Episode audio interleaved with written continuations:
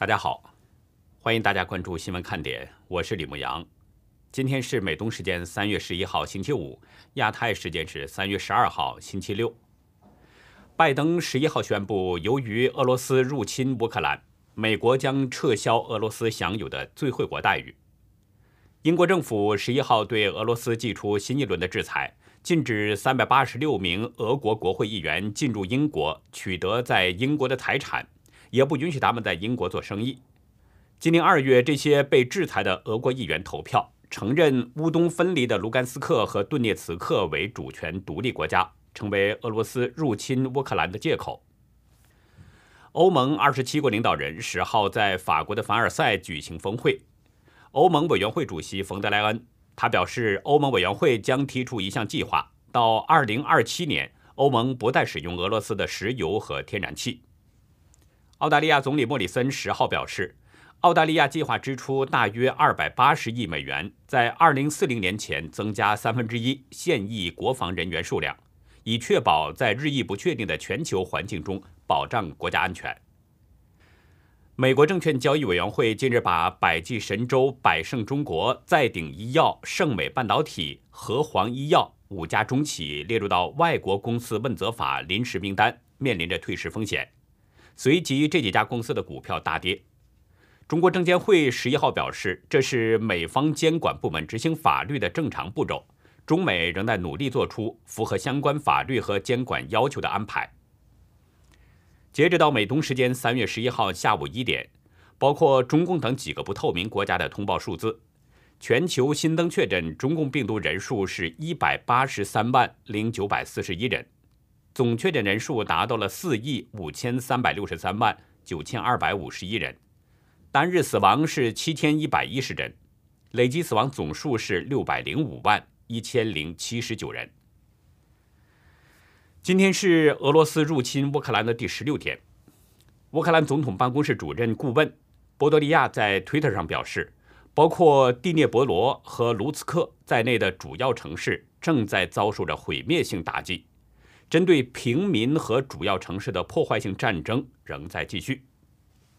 最新视频显示，切尔尼戈夫一座足球场和图书馆遭到了严重破坏，体育中心的大门外散落着碎片，附近的图书馆被炸成大洞，许多书籍散落在地上。哈尔科夫州州长西涅古波夫在影片中表示。一天之内，乌克兰第二大城市哈尔科夫市就遭到了八十九次炮击，其中有一座被击中的建筑里面有一座实验性核反应炉设施，不过并没有危及当地的百姓。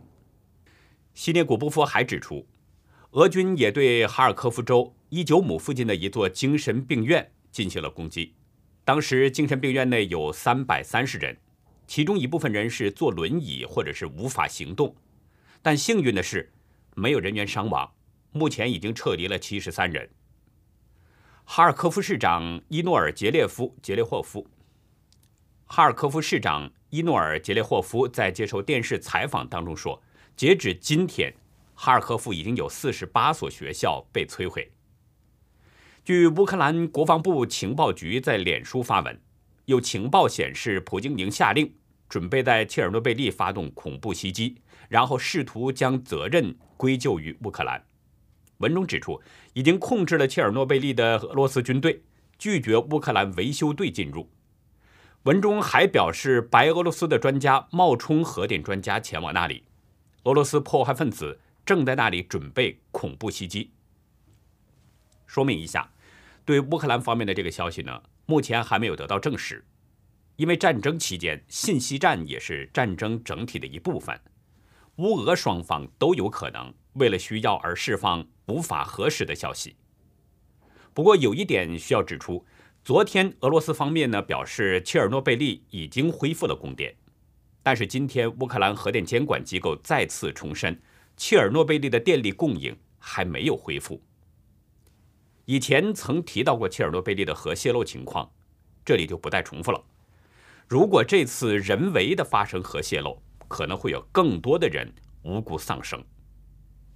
拜登在今天上午警告，如果俄罗斯在乌克兰使用化学武器，他们将付出沉重的代价。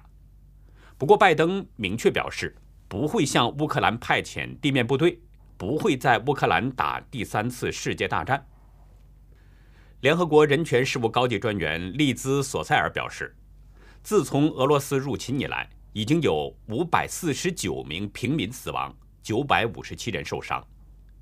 这仅仅是能够统计到的，他们说实际数字可能要高得多。索塞尔对记者表示，已经得到了可靠报告，俄罗斯在野蛮入侵乌克兰的过程中使用了集束炸弹。他说，在人口稠密区使用集束炸弹攻击平民是国际法禁止的，可能构成战争罪。对于向乌克兰的炮击，俄罗斯国防部并不讳言。俄国国防部长谢尔盖·绍伊古告诉普京，对乌克兰各地的多个目标都发动了多次导弹攻击，高精度远程武器袭击了乌克兰的军事基础设施，一切都在按计划进行。英国天空新闻引述美国国防部高级官员透露，俄国绵延基辅外的大型车队早前遭到了攻击而散去，但是现在正在重新集结。在过去的二十四小时内，向基辅移动了大约三英里，也就是大约四点八公里。目前，俄军距离基辅市中心只有九英里，大约也就是十五公里左右。在过去的二十四小时，俄军在五个地方。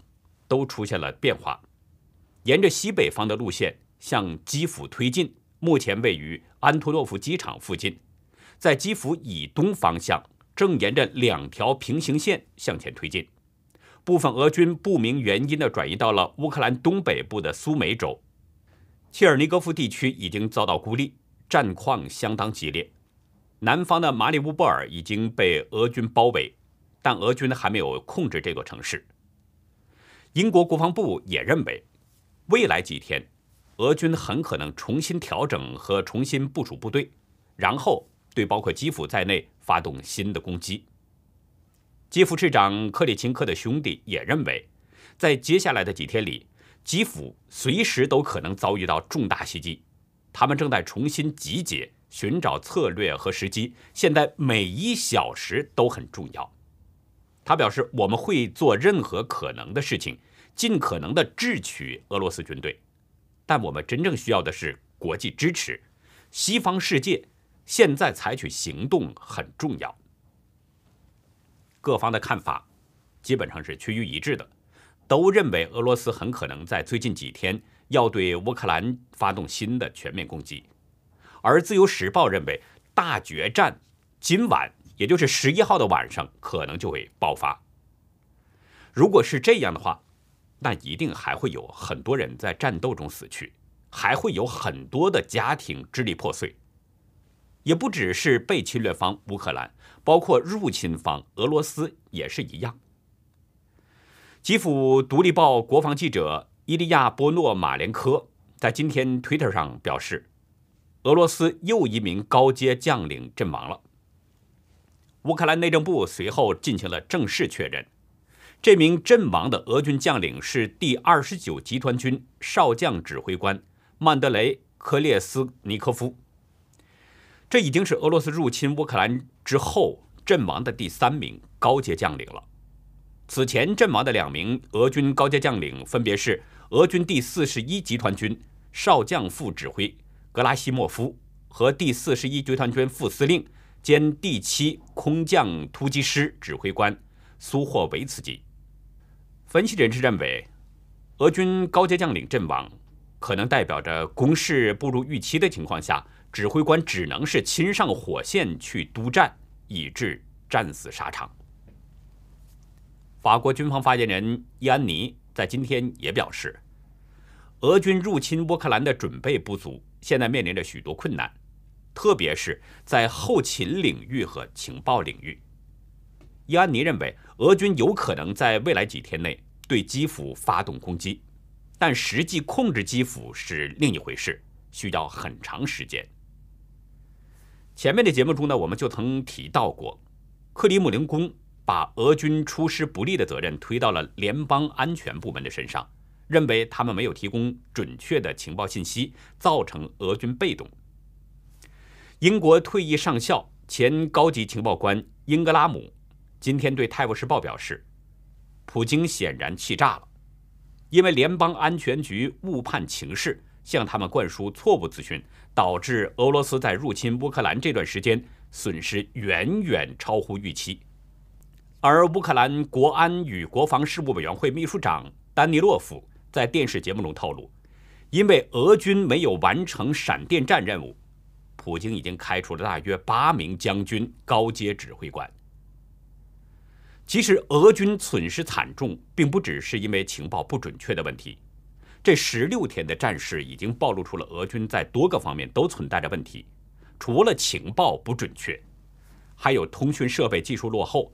武器装备落后，后勤补给跟不上，等等，这些都已经凸显了出来。此外呢，还有一点就是兵源严重不足。乌克兰总参谋部今天指出，俄罗斯的前线严重缺兵，为了迫切补上人力，俄国西罗斯托夫州已经开始征召囚犯，如果上战场就被特赦，而且不必一定要有服役经验。此外，俄罗斯卫星通讯社报道，普京已经同意吸引志愿者参加俄罗斯在乌克兰的行动。报道引述普京的说法：“有人想自愿，更何况还不是为了钱，就应该欢迎他们，帮助他们抵达战区。”稍早前呢，俄罗斯国防部长绍伊古表示，已经收到了一万六千多份中东志愿者的申请，希望加入乌克兰战争。从多方面分析，乌俄战事很可能会加剧，而随着战争的延续，逃亡的乌克兰难民肯定还会更多。截止到今天，联合国统计的数字显示，逃离乌克兰的难民人数已经达到了二百五十万。其实，战争期间逃离，尤其是在交战区，也是相当危险的。《纽约时报》今天就报道了基辅一家人逃亡的情况。谢尔盖·佩雷贝尼斯和杰季扬娜有一子一女，十八岁的儿子米吉塔和九岁的女儿艾丽莎，他们住在基辅近郊的一个住宅区。一天晚上，他们住的楼被炮弹击中，于是杰蒂扬娜就决定要尽快带孩子们逃离，而丈夫因为要照顾生病的母亲，得留在基辅。但是杰蒂扬娜和孩子们没有逃离成功，在居住的伊尔平。遇难了。当时他们要冲过一座严重受损的混凝土桥，准备进入基辅，再从基辅逃往安全的地方。但是就在这座桥上，他们遭到了炮击，遇难了。在受访中，佩雷贝尼斯失声痛哭，他说起了妻子去世前一晚的情况。当时佩雷贝尼斯向妻子表示：“很抱歉不能和你在一起，原谅我不能保护你，我得去照顾别人。”没法保护你，妻子说：“别担心，我能逃出去。”佩雷贝尼斯的在妻子的手机上弄好了定位设置，以便查看他们的位置。黎明时分，他看到一个定位，显示呢一家人是在他们家的位置，但是没有移动的迹象。上午十点左右，佩雷贝尼斯手机上出现了下一个定位信号，是基辅的第七临床医院。他预感到可能出事了，打妻子电话没有人接听，孩子们的电话也是没有人接听。大约半个小时之后，佩雷贝尼斯看到了一则推特贴文，说有一家人在撤离途中遭到炮击身亡。不久，另一则推文附了一张照片，佩雷贝尼斯一下就认出了其中的行李，这才确认妻子和两个孩子都已经遇难了。家人去世后，佩雷贝尼斯先返回了基辅，然后又前往俄罗斯，再穿过陆地边界进入波兰。在俄罗斯和波兰边界，俄罗斯警卫对他进行了盘问，还采集了他的指纹，似乎要以不明确的理由逮捕他。不过最终还是放行了。佩雷贝利斯告诉《纽约时报》，当时告诉他们。我们全家都死在你们所谓的特别行动中，我们把这叫做战争。你想怎么处置我都行，我已经没有什么可以失去了。佩雷贝尼斯家破人亡，只是许多乌克兰家庭中的一例。这场突如其来的侵略战争给无数人都造成了永远无法弥合的创伤，不仅是乌克兰人不能接受，国际社会所有爱好和平的人们也无法接受。据 CNN 今天报道，因为俄罗斯入侵乌克兰，使部分在美国生活的俄罗斯人也受到了波及。前不久，华盛顿特区一个叫“俄罗斯之家”的酒吧就遭到了破坏。报道中表示，酒吧的五扇窗户和一扇门被损毁，激进分子还在建筑物上贴上了歧视性标志。报道中还表示，在纽约曼哈顿的一家俄罗斯餐厅，老板。也遭到了骚扰。餐厅老板沙茨是俄罗斯人，她的丈夫是乌克兰人。自从俄罗斯入侵乌克兰之后，他们的餐厅也遭到了破坏。沙茨还接到过骚扰电话，其中有一个电话呢，让沙茨去死。但是沙茨没有报警，她表示自己和丈夫都反对俄罗斯入侵乌克兰，我们不支持普京。圣地亚哥的一家俄罗斯餐厅也受到了骚扰。餐厅老板加扎里安曾经接到过一个电话，对方声称要炸毁他的餐厅，作为对俄罗斯侵略乌克兰的回报。还有一通电话呢，对加扎里安开口痛骂，表示你们杀了我叔叔和我家人，你们这些令人恶心的俄罗斯人。从这些事中。其实我们就可以看出，人们是非常反对战争、反对侵略的。不过呢，我并不赞成用这种方式去对待俄罗斯人，特别是与战争没什么关系的海外俄罗斯人。不瞒大家说，我办公室周围有不少老外，也有俄罗斯人，也有乌克兰人。我感觉他们都比较善良，平时有说有笑的，谁有什么事情还都能主动帮助。战争就一定会有死亡，这是善良人都无法接受的。但是发动战争的只是俄罗斯的少部分人，少数几个人。将来这些发动战争的人都要受到国际审判的，有正义和法律在等待着他们。而反战的，特别是海外的俄罗斯人，他们与战争并没有关系。就像我们经常说中共和中国人一样，中共很坏很邪恶，这一点是确定无疑的。但是不能因为中共坏，就说所有的中国人都不好，是不是这个道理？即便是中共体制内的官员，也不都是坏人啊，里面也有一些善良的人。所以呢，我觉得不能一竿子打翻一船人。接下来呢，我们来关注一下大陆的疫情情况。今天，中共卫健委通报说，过去一天之内，在十六个城市。单日新增了一千一百例本土确诊奥密克戎病例，还有大量的无症状感染患者。这个新增数字已经创下了二零二零年疫情爆发以来的新高，规模之大也是武汉疫情之后没有过的。在已经通报疫情的十六个城市当中，其中青岛、东莞和长春这三个城市就占据了七百零三例。不过，中共通报的情况，我们只能作为参考。根据以往的经验啊，中共它只通报一些能让人们知道的，更多的情况它隐藏了。而且，中国的疫情是在冬奥结束之后才开始逐渐通报的。事实上，在冬奥会之前，全国各地就已经有不少的奥密克戎病例出现了。在早前的节目中，我就曾经指出过，奥密克戎有着超强的传播力。前段时间，美国一天确诊的数字都超过百万，而美国的人口还不到中国人口的五分之一，而且又经过一个多月的这种发酵，那么大家可以自己推断一下，中国现在会是什么样的传染情况呢？一位福建漳州的知情人给我发来邮件，邮件中附带了一份内部调查资料。这份资料中显示，今天就是十一号的凌晨，漳州五医院。监测到一例阳性，是角美中学学生曾某某。资料上呢有曾某某的详细信息，出于人道考量，我们将曾某某的私人信息进行了隐藏。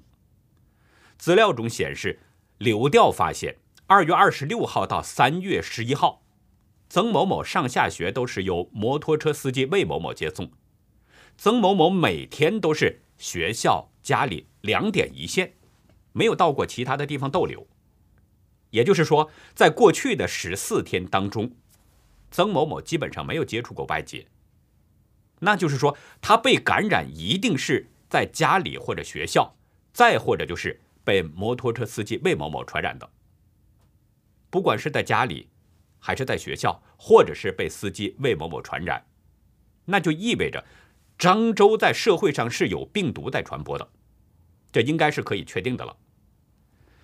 我查了一下漳州的疫情情况，发现呢，官方通报的信息显示，二月十八号以后，当地就没有过病例通报，而在二月十八号之前，当地只有两例境外输入病例，在二月十八号已经治愈出院了，是不是很奇怪呢？漳州是真的没有病例呢，还是有病例隐瞒不报呢？顺便再提一下，这份资料中呢还显示。曾某某曾经接种过两针的科兴疫苗，那也就是说，这两针科兴疫苗根本没起作用。但是中国还在不断的推动，让人们去接种它的国产疫苗。下面呢，我们要重点关注一下吉林农业科技学院的情况。这里啊，几百名被隔离的学生交叉感染很严重。网名叫林凡一寻的学生，昨天在微博表示。吉林农科学院这个疫情占了吉林疫情的半壁江山，而校方压制学生不许上网发微博。微博中表示，学校给发微博的同学打电话压热搜，所有需要隔离的同学都集中在图书馆和教学楼，全都大通睡铺，于是造成交叉感染，没有病的同学也变成了密接者。微博中说。九公寓的人被隔离了好几百人，密接和次密接，后来直接把阴性的转走，阳性的等死。对于很多发烧的，老师一直给退烧药，跟我们说吃了捂着被子睡一觉，要是还没退烧，老师给你换一种药，就是在宿舍挺死。有个同学现在已经没意识了，躺在寝室等待处置。这位同学还表示。志愿者大都是学生，但即使穿防护服，很多也被感染后去隔离了。原来一个公寓有几十个志愿者，现在只有几个，根本没人再敢当志愿者了。微博中写道：“全校学生都堆在学校，崩溃大哭。吉林马上变成下一个武汉出的疫情了，都是密接和次密接者，后来直接把阴性的转移走，阳性的等死。”而且被隔离的同学寝室门被胶布封着，不让上厕所。宿舍里也没有厕所，同学都要急哭了。正常的同学们呢，在寝室没有水喝，生活必需品严重不足，女生卫生巾都没了，月经就这么往下流，哭着给家里打电话。从这些爆料的信息看，吉林农业科技学院的这个疫情已经相当严重了。而出现大面积交叉感染，我们从这个透露的信息来看，主要还是因为校方的隐瞒真相，才使病毒蔓延扩散。我是希望有知情的朋友呢，能够继续向我们爆料，尽可能的去帮帮这些学生，就像我们关注铁链女一样。最后呢，还要继续为大家呈现《这个世界不要我了》第四部分，让大家的声音继续发挥威力，帮助铁链女挣断枷锁。帮助李莹回家。I have been abandoned by the communist society. This world doesn't need me anymore. Heimurinn hefur yfirgefið mér. Die Welt will mich nicht mehr. この世の中は俺を見捨てた。Dunia tidak mau saya. Dunia ini tak mau gua. Dunia ini tidak menginginkan aku.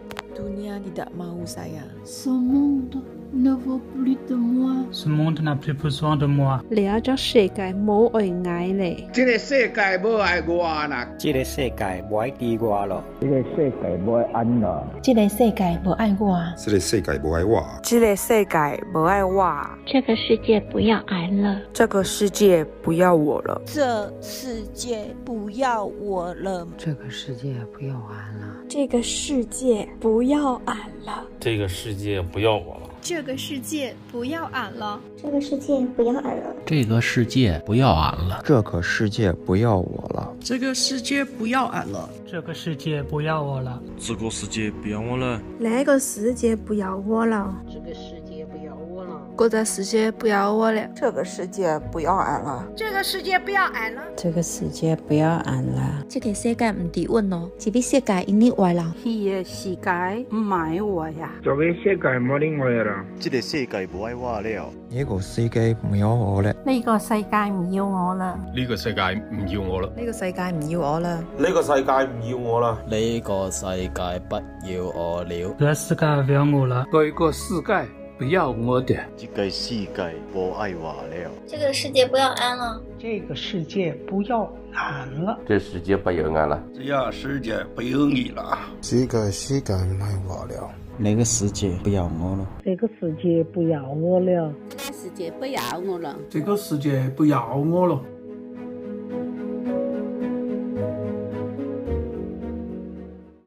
欲灭其族，必灭文字。语言承载了民族的灵魂和记忆。中国共产党以夺舍的方式，保留了语言的外表，偷换了内里的魂魄。认清党化，才能清除党化，回归传统的汉语文化。